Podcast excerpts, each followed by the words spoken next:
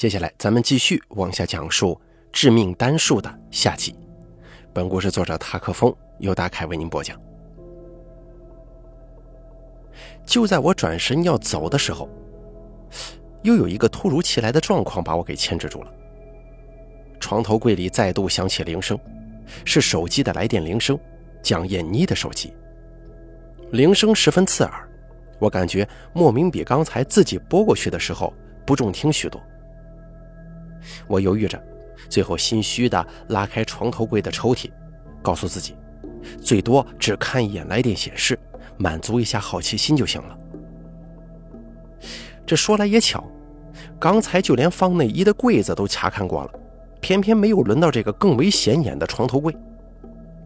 我顺着铃声拉开门，手机就面冲着我躺在其中，搁在一本像是日记的本子上面。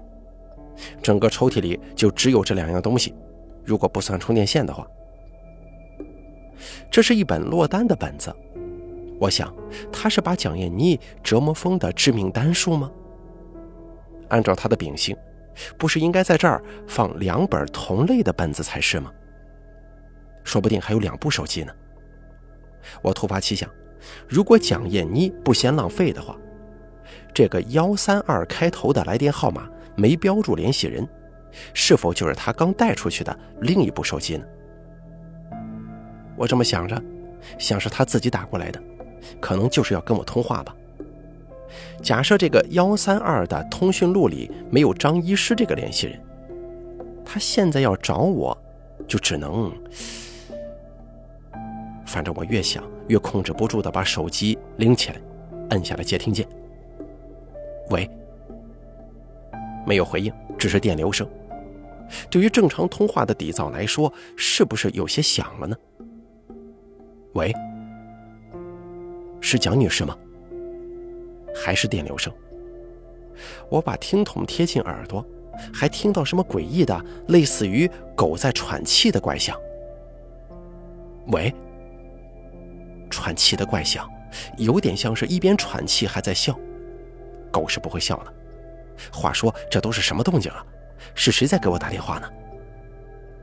喂，你到底是？通话结束了，不是我先挂的。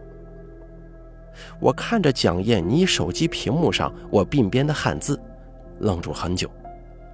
我觉得这肯定是一件怪事儿跟蒋艳妮扯上关系的事儿没有一件正常的。我萎靡地坐到床边的地板上，徒手擦去屏幕上的汉字，把手机放回了原位。快走吧，太邪乎了。等等，我突然又很想翻看一下那个本子，就是搁在床头柜里的深蓝色日记本，被压在手机底下那个。我琢磨着，这很有可能就是逼疯蒋艳妮的源头。假设本来还有一本的，两本形成了双数，但他疏忽的把第二本搞没了，或者是放在了另外的地方，自己没在意。后来就慢慢的被击垮了吗？这个说法有点悬。没错，他连卫生间里独一个马桶都能接受，毕竟没可能加装第二个。马桶这玩意儿可比本子的体积大多了。我想着，越发觉得虚悬。回过神，就已经把本子翻到了第一页。以下内容摘自蒋艳妮的笔记本，不能完全复刻。因为他把每个单字都写了两遍。原版的开头是这样的：“我我决绝的的他他。”咱们为了贴合正常人的阅读习惯，就把它们对半简化吧。我觉得他们确实存在，我想把我感受到的他，一切都写下来。我对单数、双数十分敏感，这是地狱一般的折磨。任何形式的单数意象都会使我不快、别扭、难过、崩溃，甚至癫狂，只是级别不同罢了。双数总比单数好，再无关痛痒的单数也不如双数让我觉得舒心。对，这就是我，始终活在抽象的痛苦里，因为自小便是这样。我想自己还算能够应付，只是比正常人辛苦十倍、一百倍、一千倍罢了。如果要手写什么东西，都要像现在这样，就像是开了混响似的，这些年，我一直没有跟任何人提过，就连那个叫张怀满的心理医生也没有。最开始感觉到他们是在2017年12月1号，永辉超市的直升电梯里，加上我一共十个人来着。这本来是一个让我感到安全的数字。在一个密闭的小空间，人数是十个人，但是我却觉得透不过气来，就好像十这个数字突然变成了单数似的。那熟悉的难过还有窒息感占据全身。我也想过一种可能，比方说这些电梯里的人有孕妇，变成了十一个；又或者是我那鉴别单双数的特殊系统没认为这电梯里一共乘坐了十个人。而是有九个人跟我一起乘坐在电梯。这样理解的话，就是令人不悦的单数了。但是那一次，身体格外清晰地告诉我，这些都是错的，因为他当下接收到的数字绝不是十九、十一中的任何一个，而是十三。在这一架分明只有十个人的电梯里，我感受到的数字却是十三。没错，如果数字位数变少，两位数以下，我可以瞬间得出精确的数值，不只是单双奇偶的判断了。二十岁过后，我渐渐有了这样的新能力，而判断单双数的原始能力也在增强。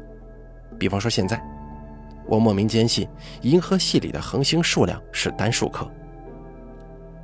还是说回到超市的电梯里吧，我虽然不喜欢自己的能力。甚至是痛恨至极，但不得不承认，这是从不会出错的。在那看似只有十个人的电梯里面，绝对还有另外三个人的存在。仍然是蒋燕妮笔记本里的内容，下面直接起了另一页，但意思是完全顺接的。那个电梯确实有蹊跷，我是说，往后每月的大采购。我还是要去就近的那家商场，虽然心有余悸，但你拎着好多东西，有时候还是必要乘电梯的。好几次都是感应到单双数与乘电梯的人数不符，这个时候我会更进一步，用第六感官得出这里真正的人数，多了三个，每次都是这样，多三个，非常难以置信。但是这看不见、着实存在的三人。让电梯当下人数的单双发生了颠倒。我还记得老师教过，单数加单数变成双数，双数加单数则变成单数，加三能让原先的单数双数颠倒，就是这样。很多人不相信唯物主义，比方说，我们眼见的世界只是这个世界的冰山一角，主宰宇宙的绝不是人类。或者其他高等生命，我们甚至没有办法很好的主宰自己。而真正的支配者，他们是更加高等的，我们没有资格与之对话，甚至连看到他们的权利也没有。我也看不到他们。然而电梯的事情之后，我发现自己竟然多少的可以感觉到，以单数双数的独特方式，他们有一些很小。就跟我们的个头差不多，混迹在一些特定的空间里，比方说我前头提到的电梯，又比方说我家的楼道里，三四楼中间的过渡层，又比方说张医师诊所旁边那几间尚未出租的办公室。没错，我不能真正的看到或者感觉到他们，但他们的存在触动了我感应一切单双数的机能。所以，我虽然看不见摸不着，但却能够清楚地得出他们目前的单双。随即是具体的个数，三个、四个或者七个、九个。不仅如此，他们各自身上的单数也很多：单数个腿，单数个胳膊，单数个眼睛，单数个耳朵。还是一样，我没法得出他们具体有几条腿，但绝对不会是两条、四条。其他部位亦然，这些都是等级比较低的收集者。我斗胆猜测，因为他们总在固定的位置，从不往别的地方移动，就像是支配者身上抖落的无数触手。至于真正的支配者，我知道有一个，他现在在不远的南边。蒋燕妮说：“那真正的支配者是一头无比可怕的巨兽，但我们都看不到它。有时候它会四处游荡，躯体笼罩整个天空，但大多数时间它都一直在南边的某个地方。他能感受到它，因为每当他经过的那一瞬间，头顶上就会有强烈的异物感，超脱于所有普世意象的存在。一个象征毁灭的‘一’，在他潜意识里轰的一声炸开。”虽说过程很短，但却足够震撼。这本日记后面还有几页，我实在是看不下去了，脑心发胀地扔下笔记本，似乎都要忘了今晚到这里来的原因。所以，那个致命单数究竟在哪儿啊？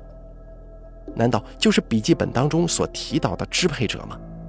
那象征毁灭的一，就在这附近，一定在这附近。所以蒋燕妮才会不，不应该呀。如果真如那笔记本里描述的，支配者带给他的感觉，区别于普通单数意象带来的，超脱于所有普世意象，他应该可以分清楚才对呀。身为他的心理医生，蒋燕妮从来没跟我说过什么收集者、支配者。如果致命单数的源头是他笔下所描绘的支配者，他不会找我帮忙，就跟他从来不跟我提及这茬的缘由一样。知道在这档子事上，我是无能为力的。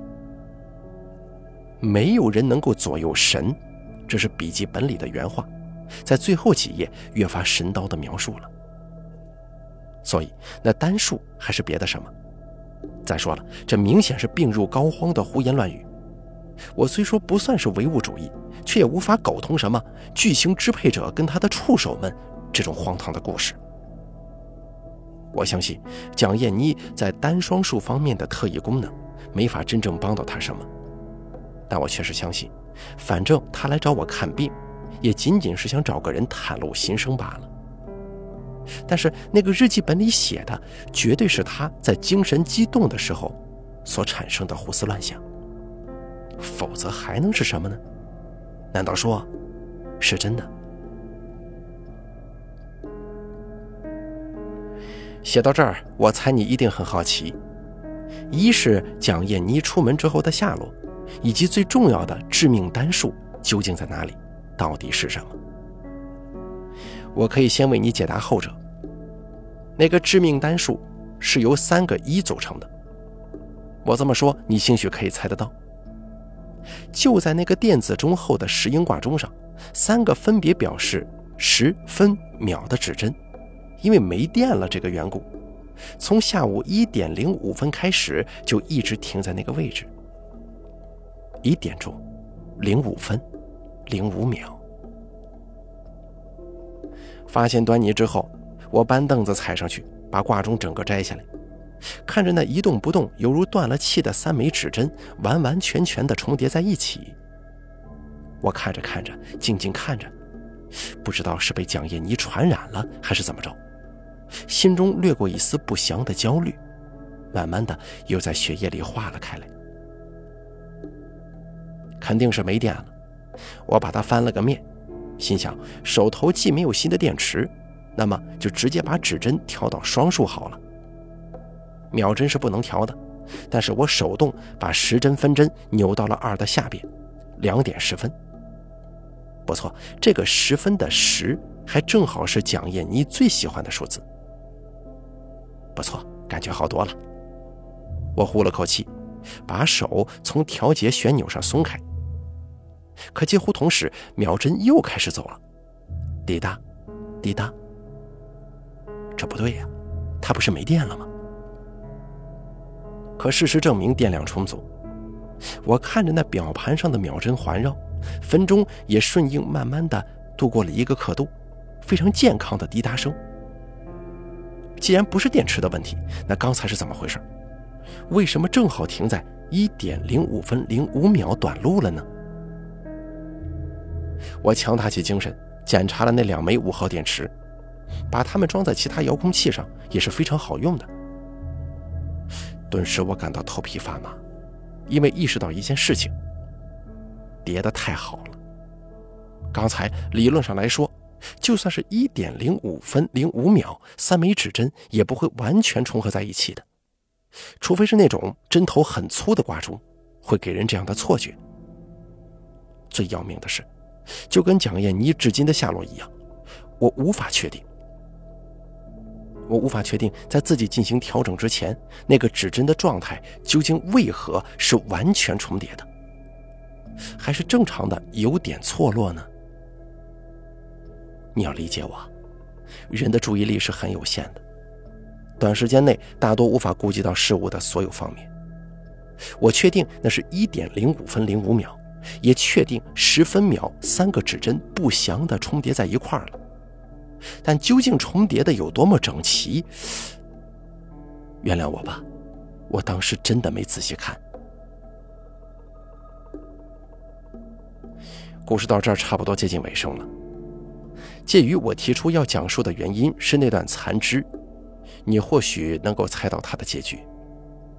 没错，那个晚上蒋燕妮没有回来，从此人间蒸发，距今已经有近两年了。你可能会问。上个月在刚果雨林发现的亚洲女人残肢，明明还是完好未腐坏的，不是吗？专家说被截肢时间不会超过四十八小时，但我依然认为那是蒋燕妮的。至于为什么，叔听我把那天晚上的故事给说完吧。那天晚上，我自认为找到了致命单数本尊，却被那反物理的种种现象所困扰。在一点零五分零五秒莫名停电的挂钟电池稍微动了一下又好了，似乎是完全重合的三枚指针，但我不能确定。最后还有就是那通电话，像是在笑的粗哑喘息声，不像人，也不会是什么动物。我迟疑的离开蒋燕妮家，反复回味刚才的一切。在临近深夜的路上，我忽然就像小孩一样。经过一些黑处，都被吓到不敢呼吸，只怕余光那若有似无的黑边，会是什么恐怖至极的东西？收集者、支配者，收集者、支配者，主宰宇宙的绝不是人类或者其他高等生命，甚至连看到他们的权利也没有。回到家中，妻子、女儿都已经睡了。我草草更衣洗漱，然后就躺在书房的沙发上，睡了一会儿，不安的浅觉。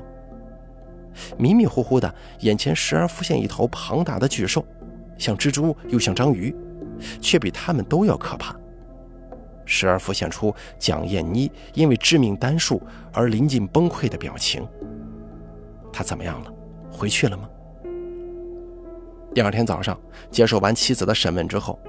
在上班去诊所的路上，我又给蒋燕妮打了几通电话，没人接，没人接，没人接。这，我安慰自己，勉强接受是他还没睡醒，然后投入忙碌的咨询工作当中，也把蒋燕妮是否安好的问题给淡忘了。两周后的星期一，这是蒋燕妮每次预约来诊所的日子。助理没有收到他的预约申请，四周后仍旧没有。我还在麻痹自己，跟自己说怎么会出事呢？单纯就是蒋燕妮不想来我这咨询罢了。反正这么久以来，我也没真正帮到过她。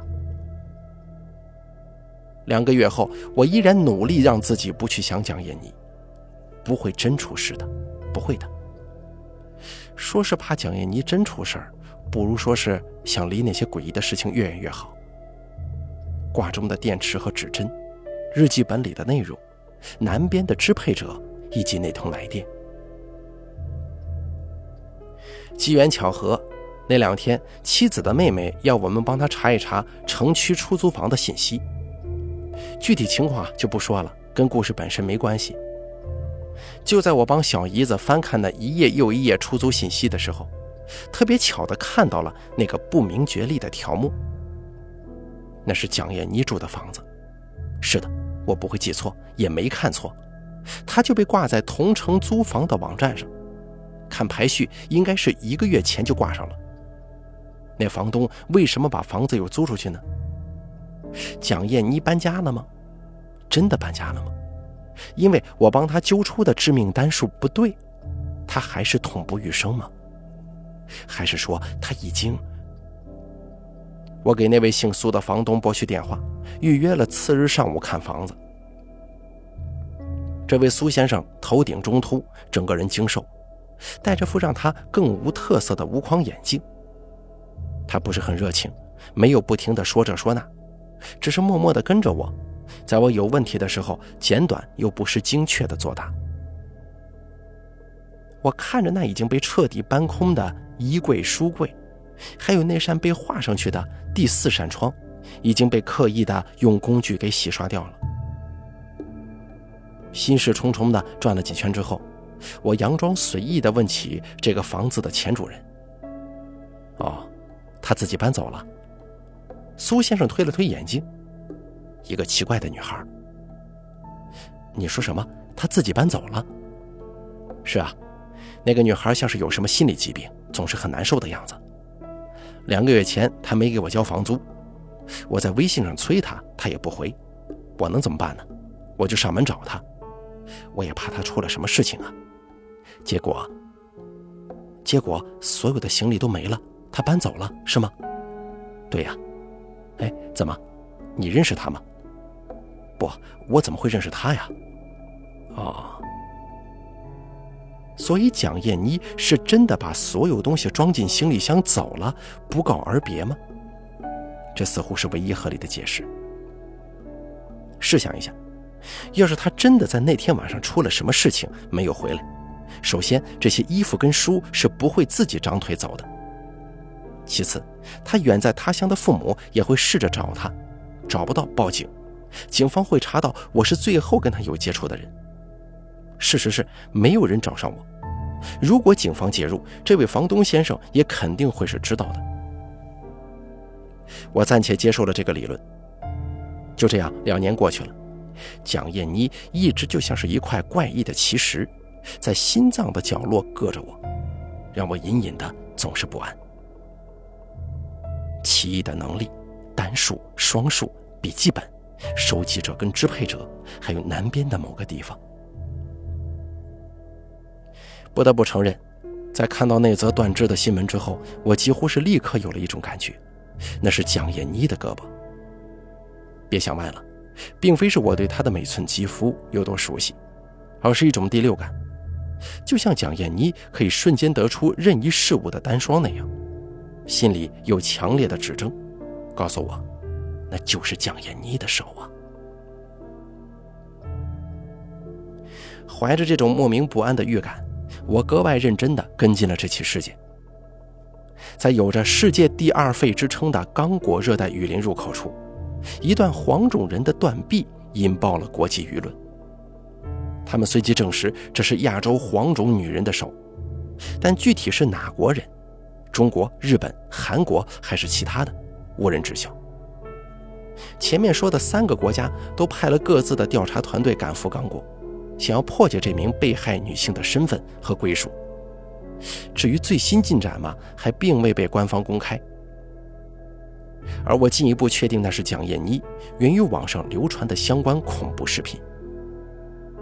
视频是当地警局的工作人员偷拍的，画面里那只手被安放在类似于法医解剖台的大板子上，拍摄的像是两个年轻人，看着那断裂处犹如被砍刀切下的整齐横切面，拍摄者跟朋友叙旧无语。然后不知道是哪个试图想用冷笑话来瓦解尴尬，咕噜咕噜地说了起来。话音刚落，那断手就像濒死未死的鱼，相当恐怖的在解剖台上蹦了一下，那方向似乎是想飞起来掐住拍摄者的脖子。至于视频的结局，当然是两个人被吓坏了，没命的掉头奔跑，撞上半壁的房门，咣当一下，之后就是黑屏，直到结束。没错，我们都见识过一些事情，知道这个世界并非表面看起来那样。但这件事情要我说，又一次颠覆了我个人浅薄的世界观。人类可以把自己变成怪物，但要承认神的存在，尤其是那些我们难以接受的神的形象，却是更为困难的。我们可能并非他们的子民，我们是实验品，或者是他们小小装饰管子里的一群虫子。住在南边的支配者，是的，刚果雨林在我们的南边，它十分巨大，但是我们根本不配洞察到它的存在。蒋燕妮却洞察到了，凭着她也不想的奇异能力，通过对单双数的超级感知，发现了它。试想一下，你养了一池金鱼，其中有一只竟然会透过鱼缸看你，眼神犀利。像是拥有普通金鱼不可能有的对你的感知，我想你大概不会讶异的笑，然后决定跟他做朋友吧。这个不是奇幻故事的情节，说真的，真实的情况是你会别扭、会害怕、会找机会把它扔掉，把它从鱼缸里捞出来，快速的弄死它。这或许也是支配者的心理吧。我真的很难让自己不去想。收集者给那个挂钟动了手脚，制造出致命单数，也就是三个一。他把蒋燕妮逼出家门之后，就轮到支配者动手了。完事之后，他把蒋燕妮的胳膊随口吐在两年后的雨林入口，又指使收集者，也就是他的触手们搬空那些衣柜、书柜。假如真的如此，他的父母呢？为什么不试图去寻找女儿？难道说他们也已经？我不确定，也无意去证实，或者再想下去。那电话里像是狗喘又像音效的粗哑动静，三枚完全重叠的指针，短路的纽扣电池，致命单数，凌空蹦起的断手。最后，如果你还没有看那个视频，我可以先告诉你。关于那两位非洲友人在视频里的那句冷笑话的意思，我用翻译软件把那句话翻译成了中文。不过你真该亲自看看，看视频里面那句话说完，镜头前的手臂就动了起来，就像是被冒犯到了一般。没错，确实会被冒犯到。如果那是蒋燕妮的手的话，可能是拍摄者朋友，而不是拍摄者本人吧。他在这个断臂面前，自以为幽默的来了一句：“原来亚洲人也有五根手指啊！五根手指，五根，五。”好了，致命单数的故事咱们就说到这儿了。感谢您的收听，本故事作者塔克风由大凯为您播讲。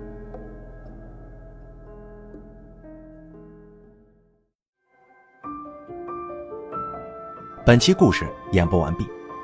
想要了解大凯更多的精彩内容，敬请关注微信公众账号“大凯说”。感谢您的收听。